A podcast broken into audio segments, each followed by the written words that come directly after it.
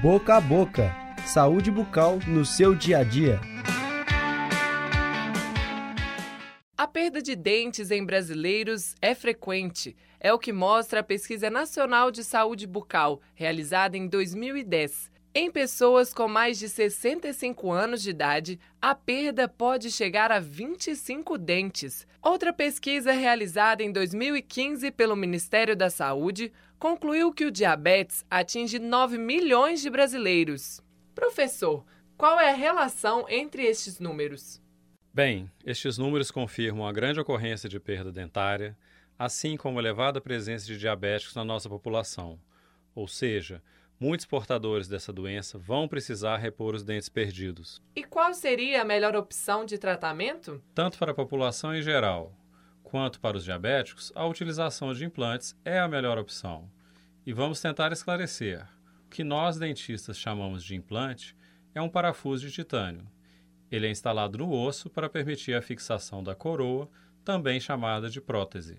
Os diabéticos podem colocar implantes?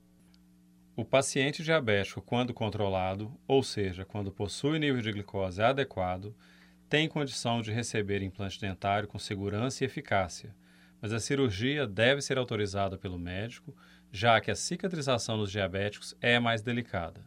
Outras questões devem ser avaliadas? Sim, uma tomografia computadorizada deve ser feita para avaliar se a quantidade de osso disponível no local onde se pretende colocar o implante é adequada. E se o paciente tiver pouco osso, é possível colocar implante? Caso o paciente não tenha osso suficiente para colocar o implante, ele poderá fazer enxertos, que podem ser de osso do próprio paciente ou sintético.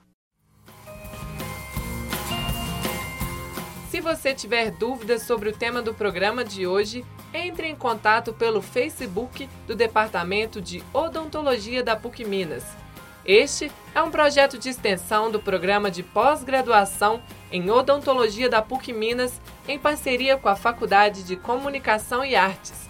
Este episódio foi criado e apresentado pelo professor Rodrigo Vilamarim Soares e pelo mestrando Daniel Guião.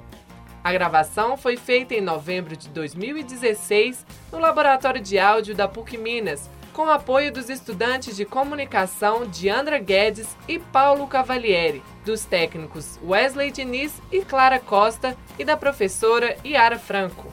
Eu sou Flora Silber Schneider, estudante do curso de jornalismo. Boca a boca. Saúde bucal no seu dia a dia.